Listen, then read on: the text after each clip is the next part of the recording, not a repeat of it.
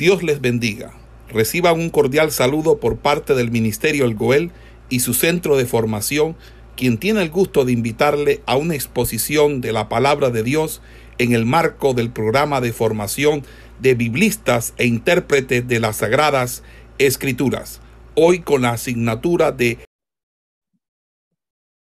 Ok, vamos a continuar pues desarrollando eh, las reglas de la interpretación bíblica, que son muy importantes eh, a la hora de nosotros estudiar lo que es la hermenéutica bíblica. Hoy vamos a desarrollar eh, tres reglas y vamos a hacerle un uso práctico a ellas. Las tres reglas que vamos a analizar son las siguientes. Allí si usted está tomando nota, Vamos a trabajar hoy una regla que es interpreta cada palabra en relación con la oración de la que forma parte y su contexto. Interpreta cada palabra en relación con la oración de la que forma parte y su contexto. Esa es una regla que vamos a trabajar hoy junto con otra que es interpreta el pasaje de acuerdo con su contexto. Interpreta el pasaje de acuerdo a su contexto. Y una tercera que va a ser cuando se usa un objeto inanimado para describir a un ser viviente, podemos dar por sentado que la afirmación es metafórica. Eh, les repito, cuando se usa un objeto inanimado para describir a un ser viviente, podemos dar por sentado que la afirmación es metafórica. Vamos a trabajar hoy estas tres reglas que hacen parte del desarrollo de esta asignatura y vamos a seguir eh, analizándolas y mirando cómo nosotros podemos darle esa aplicación en las sagradas escrituras. Entonces, entonces vamos a desarrollarlas eh, en esta mañana. Espero que tenga su Biblia en mano porque es importante hacer la aplicación de ella con la Biblia. Eso es lo que vamos a hacer en esta mañana.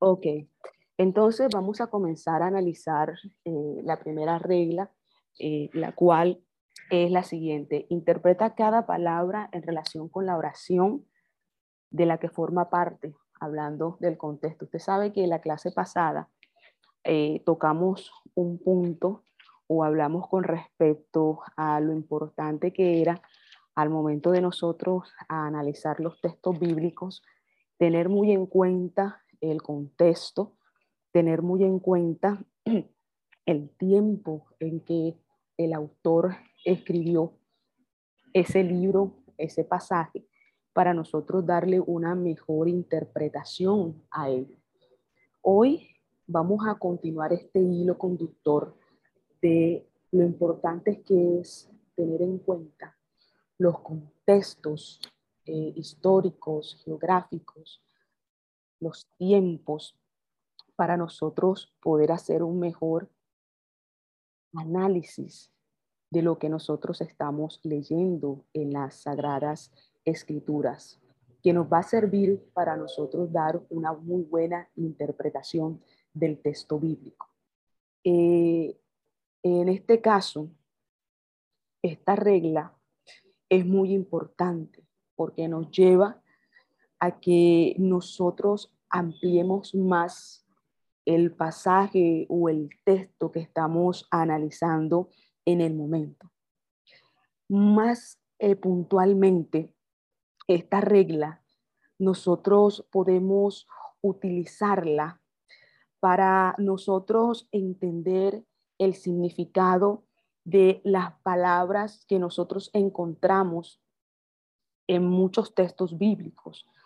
Por ejemplo, yo les hablaba la clase pasada que una palabra, dependiendo el contexto en el cual eh, se encontraba o el tiempo en el cual se encontraba, iba a variar su significado. Y por eso lo de la interpretación del contexto, o sea, que eh, el tiempo que el autor lo escribió, todo eso implica mucho para nosotros darle el significado a las palabras dentro de la Biblia.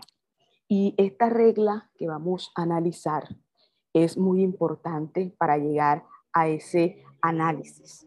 Es importante estudiar eh, la relación que tienen las palabras en su contexto para llegar a lo que es la interpretación bíblica. Vamos a poner un ejemplo eh, puntual y quiero que usted tenga su Biblia en la mano.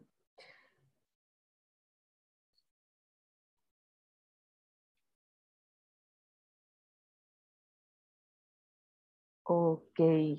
Eh, eh, el nombre de la regla que vamos a analizar. Se la voy a volver a repetir y no sé si alguien la tiene y se la puede escribir al pastor eh, David por el, por el chat allí de Zoom. Pero la regla es interpreta cada palabra en relación con la oración de la que forma parte y su contexto. Interpreta cada palabra en relación con la oración de la que forma parte y su contexto. Esa es la regla que vamos a comenzar a trabajar eh, en esta hora. Entonces, como les venía diciendo, cada palabra tiene su significado, aunque sea igual, porque su aplicación dependerá, como les estaba hablando, del contexto, del tiempo, eso le va a dar el significado a ello, aunque sea igual. Entonces, mire esto. Si usted se va al libro de Hechos y abre en el capítulo 17 y lee del versículo 24 al 26, abra su Biblia en el libro de Hechos y vamos a leer estos dos eh, textos bíblicos Hechos, capítulo 17, versículo del 24 al 26, si alguien puede leérmelo allí, Hechos 17 del 24 al 26. Y vamos a mirar algo allí.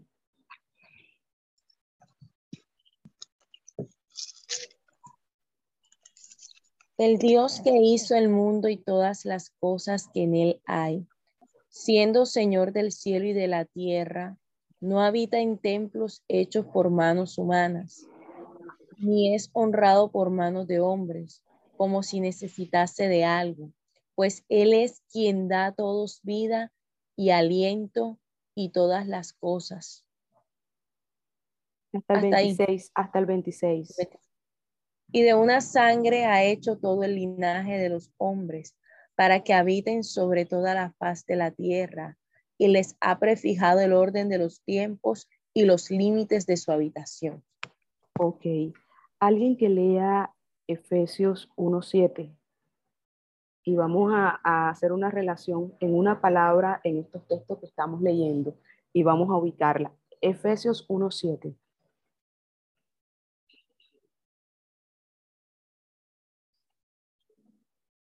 Miren que lea Efesios 1.7.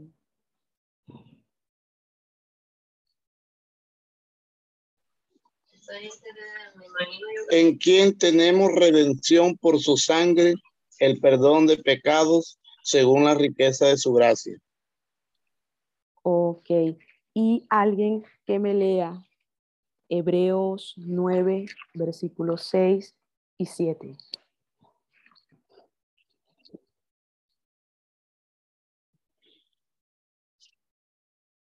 Hebreos 9, versículos 6 y 7. Amén, dicen. Que cubrían el propiciatorio de las cuales cosas no se pueden ahora hablar en detalle. Y así, perdón, ese fue ley el 5 el 6. Y así dispuestas estas cosas en la primera parte del tabernáculo, entran los sacerdotes continuamente para cumplir los, los oficios del culto. Pero en la segunda parte, solo el sumo sacerdote una vez al año, no son no sin sangre, la cual ofrece por sí mismo y por los pecados de ignorancia del pueblo. Amén. Amén. Ahora, ¿qué encontró usted en estos tres textos bíblicos? ¿Qué palabra se encuentra dentro de estos tres textos bíblicos que nosotros hemos leído en esta mañana? A ver. ¿Qué palabra tienen en común estos tres textos que leímos? La palabra sangre. Ajá. ¿La palabra qué? Sangre. Sangre. Ok. Vamos a hacer un ejercicio hablando del contexto y el significado que cobra esa palabra dentro del contexto donde se ubica. Aunque es la misma palabra, el significado y la interpretación en cada uno de estos textos es muy diferente. Entonces yo quiero que hagamos un ejercicio en esta mañana. Eh, ¿A qué hacía referencia la palabra sangre en hechos? ¿A qué hacía referencia la palabra sangre en Efesios? ¿Y a qué hacía referencia la palabra sangre en Hebreos?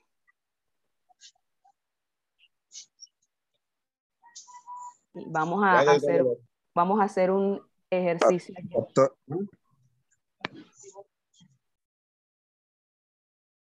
¿Por qué esta regla eh, es muy importante a la hora de nosotros hacer una interpretación incorrecta de la Biblia?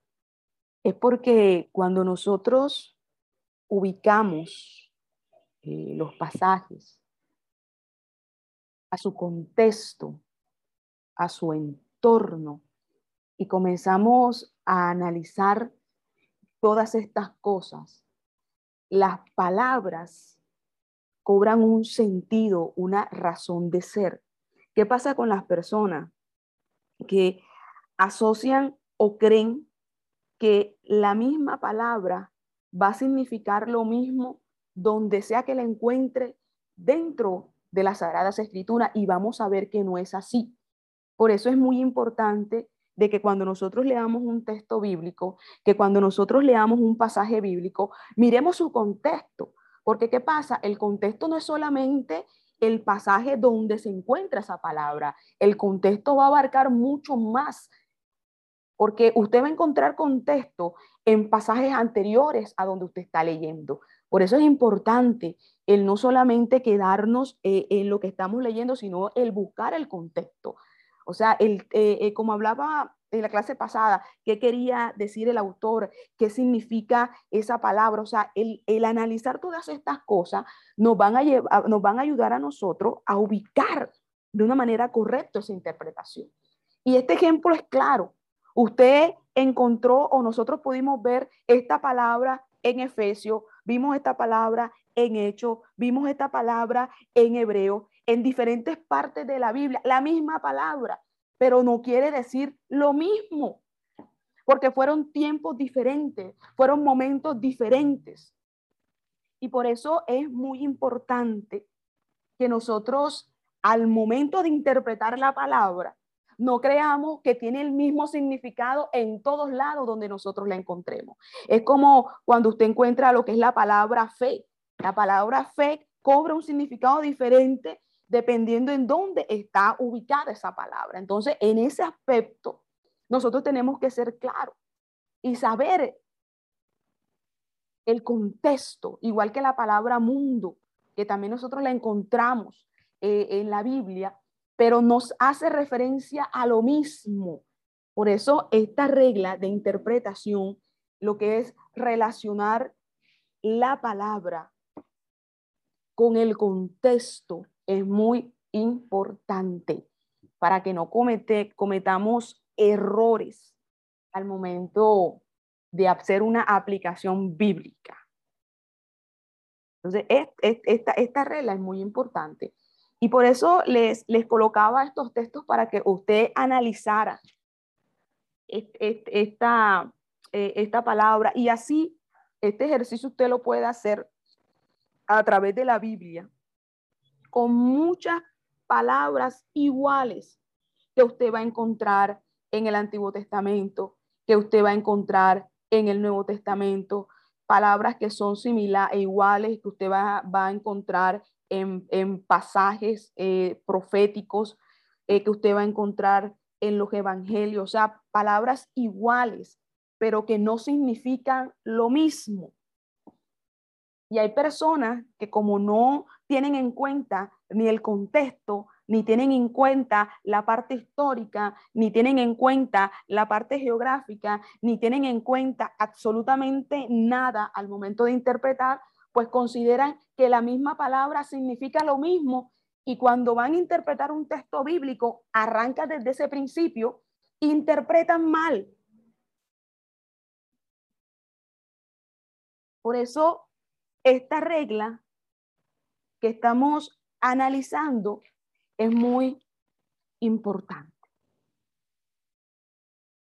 Ahora, quiero que hagamos otro ejercicio y quiero que me participen diferentes.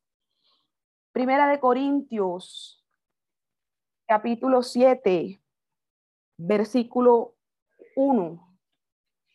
Primera de Corintios, capítulo 7, versículo 1. ¿Quién me lo lee?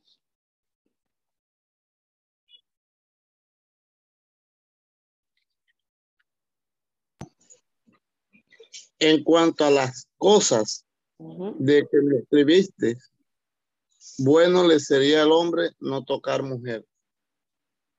Ok. ¿Cómo se haría o cómo harían ustedes una interpretación de esto que estaba diciendo Pablo con respecto al contexto en donde se ubica ese versículo. Doctora, ¿puedo participar? No. Bueno, amén. Bueno, en, esta parte es en cuanto a las cosas que me escribiste. Ajá. Eh, eh, al nosotros hacer un mal uso o una mala interpretación de lo que la Biblia dice. Imagínese usted, si nosotros no analizamos, y le voy a colocar este ejemplo así, si nosotros no analizamos el contexto y no tenemos en cuenta lo que el apóstol Pablo quería decir allí en ese capítulo 7 y nada más nos vamos de una manera literal a lo que este versículo dice y nosotros lo interpretamos tal cual como está ahí, en el caso que dice, este, que bueno le sería al hombre no tocar mujer y lo lleváramos a un sentido literal sin tener en cuenta absolutamente más nada de lo que dice el versículo, de lo que hablaba Pablo con respecto a las cartas de Corintios, sino que nada más tenemos en cuenta eso, podríamos llegar al extremo de decir que un hombre jamás debiera de tocar a una mujer. Si llegáramos a tomar el texto de una manera literal, sin analizar absolutamente más nada, sin tener en cuenta absolutamente nada, sino solamente basándonos en lo que dice allí, nosotros pudiéramos hacer una mala interpretación de este texto bíblico al querer decir que ningún hombre pudiese tocar a una mujer o acercarse a una mujer en el sentido hasta de, de darle una mano y decir Dios te bendiga. Entonces, ¿qué pasa cuando nosotros no tenemos en cuenta, mis amados hermanos, todos estos puntos, todos estos aspectos, que terminamos cometiendo errores al momento de llegar a un estudio o a una profundización de la Biblia. Entonces, por eso, todas estas cosas hay que tenerlas en cuenta. Cuando usted entra a analizar un pasaje, a analizar un texto bíblico, todas las cosas suman, todas las cosas sirven para nosotros llegar a una conclusión correcta de ese texto que estamos analizando. El significado de la palabra, el tiempo en que fue escrito, ante los capítulos anteriores, que era lo que el escritor decía, el libro en general, hacia dónde apuntaba. O sea, todas esas cosas nos van dando a nosotros luces al momento de nosotros interpretar la Biblia. Y no las podemos pasar por alto, no las podemos omitir, porque si hacemos eso, vamos a cometer errores, equivocaciones al momento de interpretar. Entonces, esta regla es muy importante, saber ubicar las palabras, el significado de ellas. Es muy importante. Puede pronunciarse igual, pero no van, no van a significar lo mismo. Entonces, el buen intérprete y a lo que Dios nos llama a nosotros es a investigar, a ubicar las cosas. Entonces, mire este ejercicio, bueno, este ejemplo que nosotros hemos hecho, nos ayuda a nosotros a aplicar esta regla que estamos desarrollando, a tener más claridad con respecto al estudio de las sagradas escrituras. Entonces, esta es una de las reglas que hacen parte dentro de el desarrollo de lo que es la hermenéutica bíblica. Y no estamos perdiendo el hilo porque en la clase anterior hablábamos con respecto al contexto, hablábamos con respecto al tiempo en que el autor escribió el libro. O sea, todas estas reglas van, van cada una enganchadas o amarradas entre ellas mismas. Entonces, mire esto. Nosotros debemos siempre tener en cuenta al momento de analizar un texto bíblico, no solamente el capítulo eh, que nosotros estamos leyendo, sino también los capítulos posteriores, o sea, los capítulos que le siguen, como también los capítulos anteriores, porque esos capítulos nos van a ayudar a, tener más claridad y a comprender mejor lo que nosotros estamos estudiando. Entonces, eso hay que tenerlo en cuenta. Siempre que usted vaya a analizar un pasaje, tenga en cuenta no solamente lo que dice, lo que usted está leyendo, sino también que dicen los capítulos que le siguen, también que dice los capítulos anteriores a lo que usted está leyendo, y eso le va a dar una guía, eso le va a dar una dirección, eso le va a dar una orientación a lo que usted está estudiando en ese capítulo. Entonces, eso es muy importante al momento de nosotros hacer una interpretación bíblica. ¿Estamos grabando, pastora? Sí, sí, sí, sí. sí, Margarita. Sí, claro. Eh, entonces, mire, dígame. Señor, sí, señor, estamos grabando. Entonces, Mire lo siguiente. Después de esta regla eh, que nosotros pues, estamos mirando, llegamos a la siguiente y seguimos hablando del contexto, porque es que el contexto es muy importante. Entonces, mire esto. La siguiente regla eh, que nosotros vamos a analizar es la siguiente. Interpreta el pasaje de acuerdo con su contexto. Y volvemos nuevamente a la palabra contexto. Es que eso es muy importante, mis amados hermanos, tener en cuenta el contexto. Entonces, mire, esta siguiente regla que vamos a analizar es interpreta el pasaje de acuerdo con su contexto. De acuerdo con su contexto.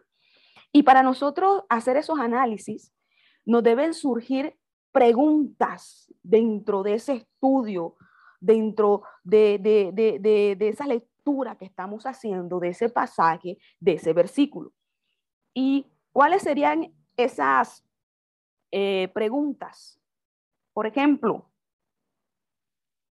¿cómo se relaciona este pasaje con el resto de la Biblia? ¿Verdad? ¿Qué otra pregunta eh, nos podría eh, salir eh, al momento de nosotros analizar ese pasaje bíblico? ¿Cómo se relaciona eso que yo estoy leyendo dentro del contexto cultural o qué trasfondo histórico, geográfico, social tiene este pasaje? O sea, qué eh, intención o, hacia dónde apuntaba eh, el escritor al momento de plasmar o, de escribir este pasaje. O sea, son preguntas que nos deben a nosotros surgir, eh, venir a nuestra mente, porque son preguntas que nos van a ayudar a indagar, a investigar mucho más a fondo lo que estamos leyendo. Preguntas que, nos van surgiendo y que deben de surgirnos eh, a nosotros para no limitarnos, para no quedarnos allí, sino para ampliar mucho más el estudio que estamos realizando. Por eso es que usted se da cuenta que cada autor era diferente. Si usted se lee la Biblia desde Génesis a Apocalipsis, aunque todos llevaban una temática, su manera de escribir era diferente uno del otro. Y eso es muy importante a la hora de nosotros interpretar la Biblia, porque cada autor, cada pasaje tenía una interpretación particular, tenía una razón por la cual él escribió de esa manera, tenía un propósito. Por eso, el que nosotros analicemos el contexto, porque cuando Ezequiel escribió, lo hizo de una manera. Cuando Isaías escribió, lo hizo de una manera. Cuando Mateo escribió, lo hizo de una manera. Cuando Pablo escribió, lo hizo de una manera y cada uno lo hizo de formas diferentes. Por eso, esta regla nos habla con respecto a que hay que interpretar cada pasaje de acuerdo a su contexto, a su tiempo, a su momento, a lo que estaba pasando, a lo que estaba sucediendo. Interpretar cada pasaje. Es muy importante este punto porque eso nos va a ayudar mucho el establecer el significado que tienen las palabras. Por eso es bueno que cuando nosotros leemos algo en la Biblia y no entendemos lo que esa palabra significa, nosotros vayamos a un diccionario bíblico y busquemos qué significa. Con el significado nosotros le vamos dando sentido a las cosas. Entonces, es muy importante establecer el propósito que tenía el libro, establecer el significado de las palabras que allí se encuentran descritas. Todo eso es muy importante al momento de nosotros interpretar. Entonces, mire lo siguiente. Y le voy a colocar un ejemplo eh, muy práctico y es con respecto al momento en que nosotros hacemos un análisis de los evangelios. Ustedes están desarrollando la asignatura de evangelios sinópticos y ustedes se están dando cuenta que Mateo, Marcos, Lucas y ustedes también están viendo Juan, tuvieron maneras y formas diferentes de plasmar las cosas dentro del Evangelio. No se contradicen, sino que cada uno, dependiendo el momento, la situación en la cual se encontraban, plasmaron y escribieron. Y por eso lo que yo les hablo con respecto a esta regla, el analizar el contexto. Eso es muy importante. Por lo menos vamos a usar el ejemplo de los cuatro evangelios, Mateo, Marco, Lucas, Juan. ¿Hacia dónde apuntaba cada uno de ellos? ¿Cuál fue el propósito de, de ellos? ¿Hacia qué hablaban? ¿Hacían referencia estos libros? Por lo menos cuando nosotros leemos el Evangelio de Mateo, vemos la presentación que Mateo hace con respecto a Jesús. Usted ve que él habla o presenta a Jesús como el rey. En Mateo nosotros cuando analizamos los pasajes vemos que él plasma o escribe mucho del cumplimiento de lo que son las profecías mesiánicas que nosotros leemos o encontramos en todo lo que es el Antiguo Testamento. Pero si usted se va hacia el libro de Marcos, usted ve que Marcos no enfoca a Jesús o no presenta a Jesús desde ese punto. Usted ve que Marcos habla de Jesús como el siervo. Entonces, usted comienza eh, a mirar allí de una manera diferente cómo ellos hablan o presentan a Jesús dentro de sus evangelios, de una manera diferente, porque jugaba mucho el momento y el tiempo en el cual ellos se encontraban. Y eso es muy importante al momento de nosotros interpretar las sagradas escrituras. Todas estas cosas es buenas nosotros tenerlas en cuenta al momento de nosotros analizar las cosas en la Biblia. El contexto, aunque se vuelva reiterativo esta palabra, es muy importante el contexto, el contexto, el contexto es muy importante. Cuando nosotros nos vamos a Lucas, Lucas qué hace? Lucas eh, muestra eh, toda la parte de humanidad de Jesús. De hecho, él habla, como, él habla de él como el Hijo del Hombre, o sea, muestra toda su parte eh, humana. Y si nos vamos a Juan, Juan es mucho, mucho, muy diferente. Juan hace una presentación de Jesús, no solamente como el Hijo de Dios, presenta el, el, reino de los cielos. O sea, usted ve el enfoque que cada uno de ellos hace, hablando de la misma persona, pero dándole una presentación y una descripción muy diferente uno del otro. Por eso eh, lo importante que es que nosotros tengamos en cuenta todas estas cosas al momento de analizar la Biblia. Porque el énfasis que cada uno le dio fue muy diferente. Y si nosotros queremos analizar los libros del Antiguo Testamento, los libros del Nuevo Testamento, tenemos que tener en cuenta los tiempos, la historia, la geografía, toda la parte social, política que atravesaba muchas veces el pueblo de Israel al momento de hacer nosotros estas aplicaciones bíblicas. Todo eso juega al momento de nosotros interpretar la palabra. Todo, todas esas cosas.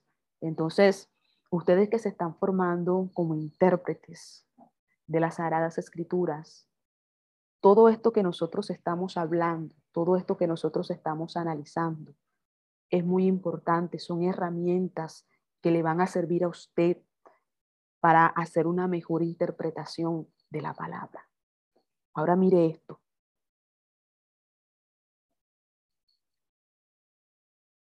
Estos eh, análisis, cuando nosotros los, los hacemos de esa manera o de esa forma nos ayudan a nosotros a tener un amplio panorama de las cosas. Nos ayuda a que nosotros podamos tener más claro los conceptos dentro de las Sagradas Escrituras. Aparte nos ayuda a que nosotros podamos ubicar los sucesos, los hechos dentro de la Biblia. Entonces, esta regla es muy importante y es esencial, escuche bien, es esencial y es importante dentro de la interpretación bíblica. Es importante y es esencial dentro de la interpretación bíblica. Interpreta el pasaje de acuerdo a su contexto. Interprete de acuerdo a su contexto. A su contexto. Ahora, hay una tercera eh, regla que vamos eh, a analizar en esta mañana y es la siguiente. Cuando uno usa un objeto inanimado, y usted sabe que la Biblia nosotros encontramos muchos pasajes eh, haciendo referencia eh, a, a Dios como si fuera una persona viva. Son figuras o, son unos lenguajes que nosotros llamamos lenguaje figurativo o son metáforas que el escritor o el autor está utilizando para hacer una ilustración, para hacer una mención con respecto a Dios. Entonces, mire esto. Cuando se usa un objeto inanimado para describir a un ser viviente, podemos dar un sentido que la afirmación es metafórica. Entonces, en esa parte nosotros también debemos aprender a diferenciar esto dentro de la Biblia. Mire esto. Nosotros en la Biblia nos vamos a encontrar con muchos ejemplos en el cual nosotros podemos aplicar esta regla. Mire lo siguiente. Cuando el Evangelio de Juan, que es uno de los que utiliza mucho esto, y la Biblia, eh, los salmos también tienen eh, salmos que hacen referencia o tienen estas, estas, estos tipos de, de escritura eh, figurativa, metafórica, nos encontramos con lo siguiente. Cuando Juan habla con respecto a Jesús, que dice que Jesús es el pan de vida, eh, cuando dice yo soy la luz del mundo, ¿verdad? Cuando dice yo soy la puerta de las ovejas, usted se da cuenta que Juan no está hablando en un sentido literal, diciendo que Jesús es un pan o que Jesús es una luz o que Jesús es una puerta. No, no lo está hablando en un sentido literal. Está usando un objeto inanimado para dar una descripción de Jesús. O sea, está hablando en un sentido metafórico.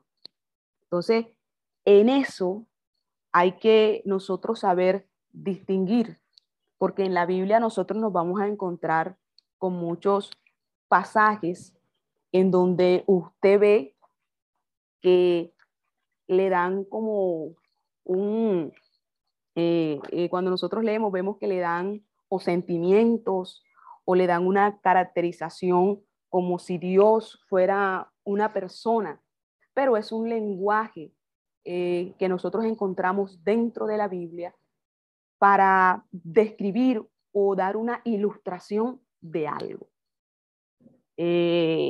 yo creo que no sé si, si eso lo tocaron dentro de propedéutica bíblica, este, pero hay muchos eh, lenguajes o, eh, que nosotros encontramos dentro, o muchas figuras eh, que encontramos dentro de la Biblia, que nosotros debemos de saber interpretar. Por lo menos el libro de Cantares es un libro que si usted lo lee, no lo puede leer de manera literal, porque es un libro que tiene muchas ilustraciones figurativas, usted va a encontrar allí metáforas pero que si nosotros sabemos darle la interpretación, la interpretación eh, correcta, usted se da cuenta que el libro de Cantares, el centro y el foco de ese libro es la relación de Cristo con la iglesia, pero usted se lee los pasajes, usted se lee los textos bíblicos y usted ve la manera en cómo está escrito ese libro. Entonces, esta regla nos habla con respecto a eso. Entonces, con respecto a, esta regla que estamos analizando, yo les voy a colocar a ustedes allí eh, unos ejemplos que quiero que ustedes lo analicen conmigo, lo compartan eh, en esta mañana, porque ese es el objetivo de estas, eh, de estas reglas de hermenéutica, que nosotros podamos darle una aplicación a lo que estamos estudiando, a lo que estamos trabajando. Van a leer el Salmo capítulo 92.12, van a leer el Salmo 51.7, eh, van a leer Mateo 26, del 26 al 28, Corintios, primera de Corintios 11, del 23 al 26. Les voy a repetir otra vez la cita. Salmo 92.12, Salmo 51.7, Mateo 26, del 26 al 28, y Primera de Corintios 11, del 23 al 26. Ahí usted va a encontrar un lenguaje figurado y metafórico, pero usted me va a decir la ilustración o hacia dónde está dando la interpretación de eso que se está hablando en esos versículos.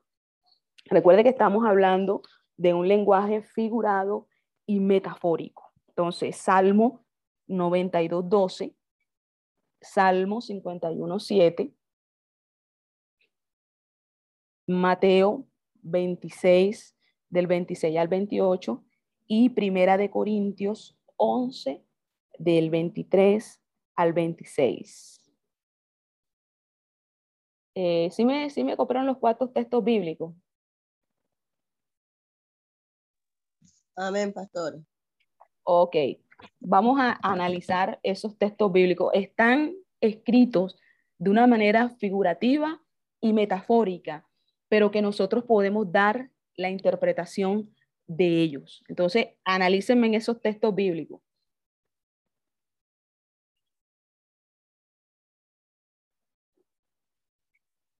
Siempre se me olvida eh, seguir la grabación, pero entonces mire esto. Estas reglas eh, que nosotros pues hemos analizado eh, en esta mañana son muy importantes a la hora de nosotros interpretar lo que es el tener en cuenta el contexto, eh, los contextos de los pasajes, el tener en cuenta el lenguaje en el cual están escritos también los pasajes, los textos bíblicos, el, eh, saber eh, el significado de las palabras también nos ayuda.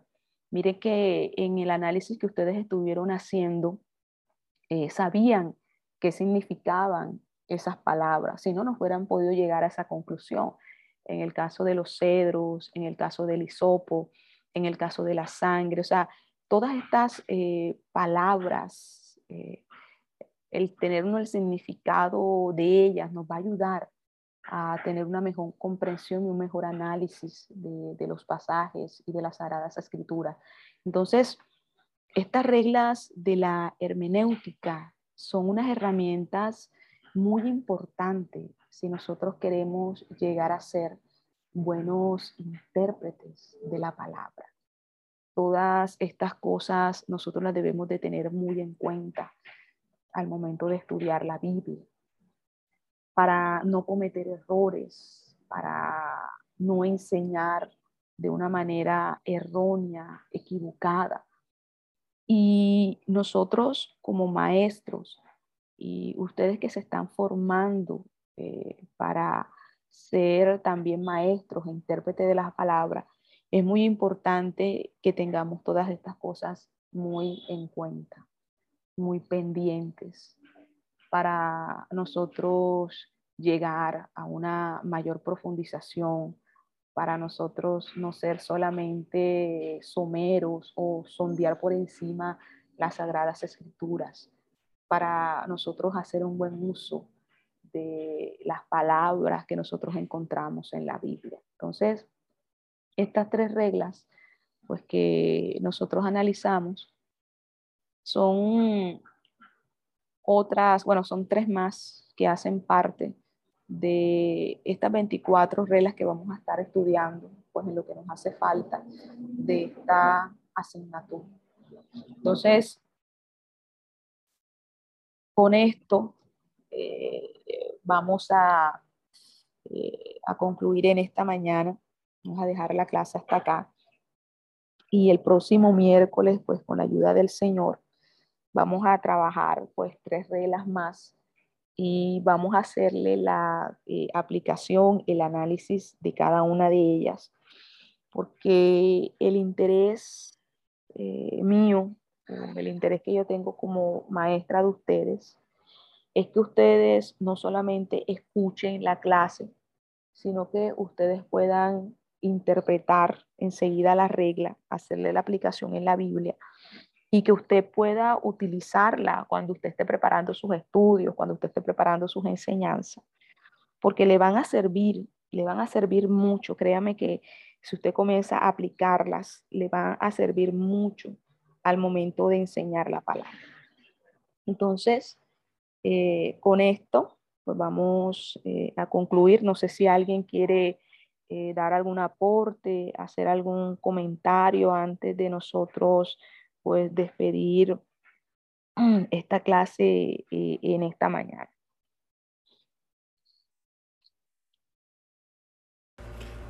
Esperamos que este estudio haya sido de bendición para su vida y ministerio. A Dios sea la gloria. Este es el Ministerio El Goel, vidas transformadas para cumplir el propósito de Dios.